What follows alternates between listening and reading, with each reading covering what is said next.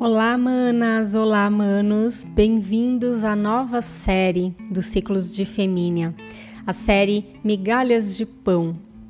Por aqui eu pretendo trazer pílulas, pequenos, pequenas migalhas mesmo, relacionadas ao caminho do autoconhecimento. Conforme eu já trilhei ou for trilhando, eu quero usar esse espaço para compartilhar com vocês e para quem sabe fazer entrevistas com pessoas que já estão em outros patamares. Não sei se vocês sabem, mas eu vivo e também promovo atividades em um ashram cultural chamado Avivenos. Nesta semana em especial, eu estou em pleno movimento de divulgação de um projeto novo chamado Núcleo Zero, a Escola de Ciências do Silêncio, e é com o módulo Bruxaria Contemporânea que eu abro o episódio aqui para vocês. Assim, a gente já entra numa migalha de pão muito saborosa, porque ela é totalmente feminina, cheia de feitiços e Bom, seus tropeços no meio do caminho histórico, como a gente já bem sabe, mas também de muitas delícias. E também apresento o Núcleo Zero para vocês. Então, bem-vindos, que Migalhas de Pão está no ar.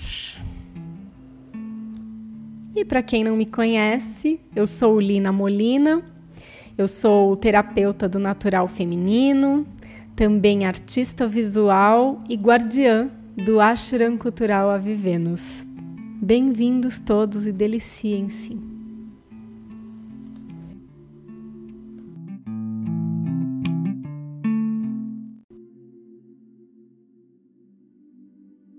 Bruxaria contemporânea por aqui não vai ter nada a ver com religião, crença ou tradição. Então, você talvez esteja se perguntando como é que esse tema pode ajudar você, meditante, a encontrar profundidade nesse processo, nessa busca pelo autoconhecimento. Bom, você está no Núcleo Zero, na Escola de Ciências do Silêncio, uma escola que foi montada exatamente para conversar com a verdade.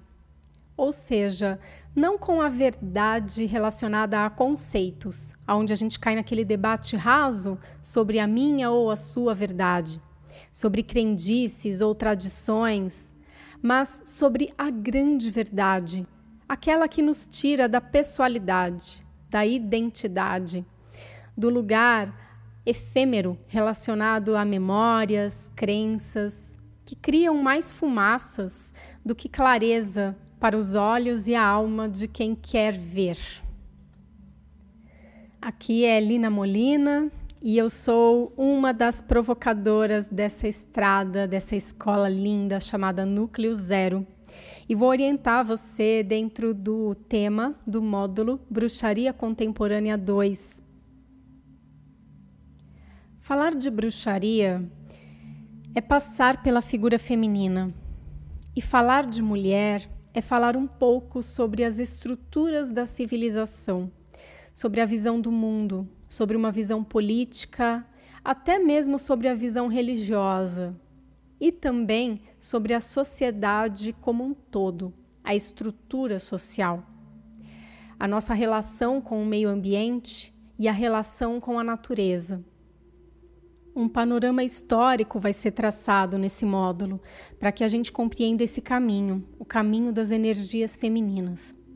Um trilhar que foi excluído dos livros relacionados às grandes histórias e aos grandes feitos de conquistas da civilização e renegado apenas ao campo da intuição, renegado a uma espécie de inferioridade, já que muitos desses saberes, muitos desses conhecimentos e desses modos de vida não tinham comprovação científica. No entanto, tinham sim uma comprovação empírica, a partir da experiência do próprio corpo e da experiência do grupo social que experimentava e comprovava tais conhecimentos. Mas antes de seguir para a pílula relacionada ao assunto, eu quero deixar claro que esse módulo é aberto para homens também, para todos, independentemente do gênero. E por aqui eu quero deixar claro que conhecer as energias femininas é muito importante para o trilhar do autoconhecimento de qualquer pessoa. Há muito tempo que perdemos a noção né, do, de qual é a relação do nosso ser com a natureza da nossa formação biológica, da nossa formação essencial com o que chamamos de natureza. E a própria palavra dessa entidade, que a princípio parece distante ou descolada de nós, soa como algo exótico, como um conjunto de montanhas e gramado verde, grandes árvores, extremamente selvagem e desconectada do dito ser humano. Convido vocês a revisitar uma imagem cinematográfica iconográfica. A gente não precisa dar nomes a esse filme. Na verdade, esse filme ele já passou na nossa tela fictícia ou real muitas vezes. Imagine dois oponentes Pode até ser dois grupos, ou pode ser dois seres, dois seres humanos, um contra o outro, onde um defende a natureza e o outro está ali para simplesmente extrair tudo que puder e fazer riquezas e poder. Uma história bem conhecida, aliás, bem real. Então, conforme o grupo que está ali por poder vai vencendo, o próprio ambiente, a própria natureza responde desvanecendo e plantações se desfazem, o próprio céu fica nublado, tudo cinza e a natureza se dissipa. Essa é uma leitura muito simbólica. É uma leitura que vem desde a literatura, desde os contos, e o cinema cada vez mais traz e refaz e brinca com edições, ritmos, imagens, efeitos cada vez mais sensacionais e incríveis aos nossos olhos. E eu estou fazendo esse convite para você agora, só para pontuar que todos nós somos seres que se relacionam com símbolos e dessa forma compreendemos o mundo a partir dessa linguagem, compreendemos o que está diante de nós e como podemos expressar as nossas emoções. Mesmo após nos tornarmos seres tão pragmáticos, tão distantes de rituais que outrora foram tão importantes para que compreendêssemos as passagens, os desenvolvimentos individuais, as fases da vida, e as relações dessas fases com a comunidade e com o próprio meio ambiente. Você conhece a pequena estatueta da Vênus de Willendorf? É uma estatueta pequenininha do período neolítico que estima-se ter entre 22 a 28 mil anos antes de Cristo. E essa estatueta, ela nada mais é do que o corpo de uma mulher aonde estão ali valorizados, extremamente valorizados, os seus seios, a sua barriga e a sua vulva. Obviamente, nessa época não existia nenhum registro que deixasse com clareza para gente o que, que essa estatueta simbolizava. No entanto, a sua própria imagem e a nossa capacidade de imaginação e de conversar com os elementos simbólicos fez com que a gente compreendesse que no período neolítico a sociedade valorizava a figura feminina, enaltecendo características que hoje rechaçamos.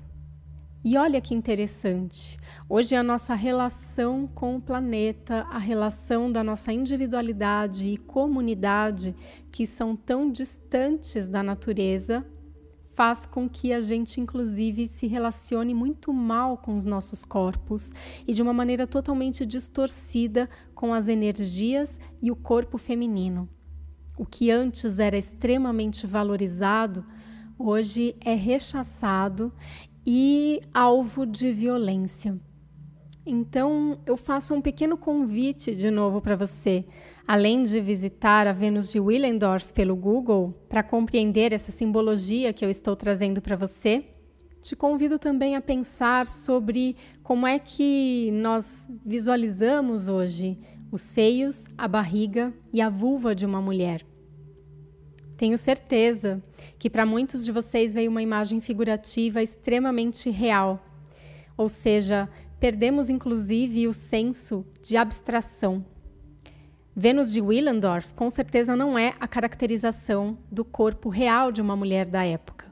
No entanto, é uma caracterização simbólica daquilo que era valorizado e da relação desses valores de fertilidade, de colheita, de vida, morte, vida, de doação de vida com o planeta Terra. Pois é, chegamos num ponto extremamente importante que eu gostaria de mencionar para vocês. Eu quero, nesse módulo, brincar e conversar com seus aspectos simbólicos, com a sua capacidade imaginativa, traçando, junto com o panorama histórico, símbolos femininos, arquétipos femininos, muitos deles tratados em livros da Miranda Gray, da Clarissa Pinkola Stess e artigos e pesquisas da psicanalista Diana Corso. Rememorar sem se apegar vai ser o nosso lema. Revisitar a história sem se conectar tanto com essa história, já que já somos outros. Não somos mais as bruxas que foram queimadas em praça pública, e muito menos os seres primitivos do período neolítico Porém, a compreensão diante do mundo a partir de símbolos permanece, senão não estaríamos ainda tão envolvidos com contações de histórias. Conceito antigo de teia cósmica das comunidades matriarcais, ele se renova. A gente não se desenvolve de maneira linear. É uma história que vai e vem, uma compreensão que se torna mais complexa ao longo do tempo ou que se perde ao longo do tempo.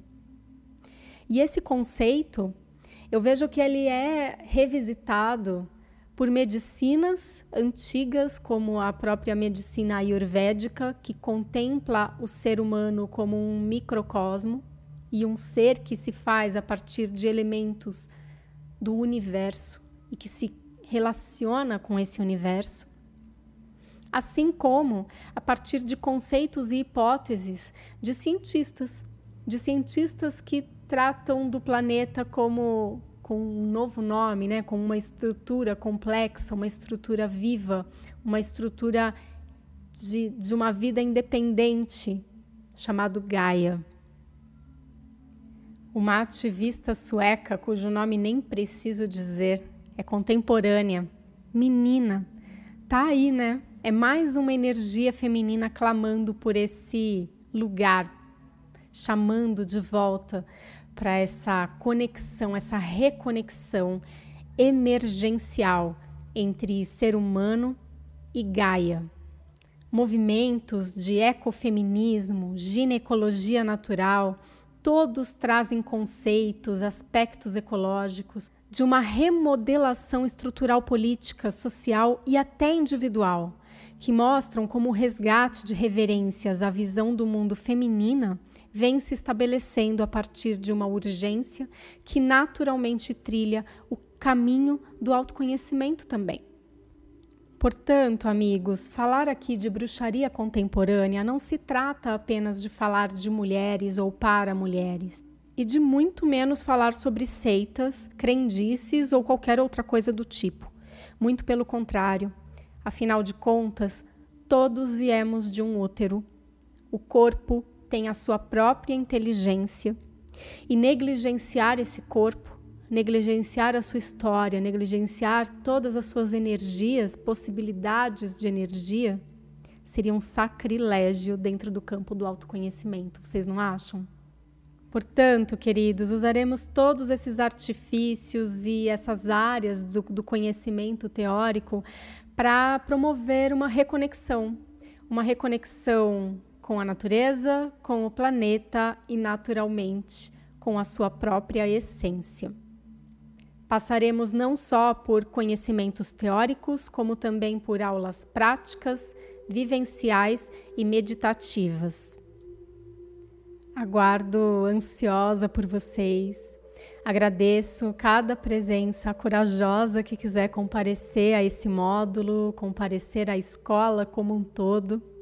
Autoconhecimento não é uma área tão simples, no entanto, seus desafios são deliciosos e nós só temos frutos bons a colher disso tudo. Não só nós, indivíduos, como a comunidade e o planeta como um todo. Muito obrigada e sejam todos mais do que bem-vindos. A porta está totalmente aberta para vocês.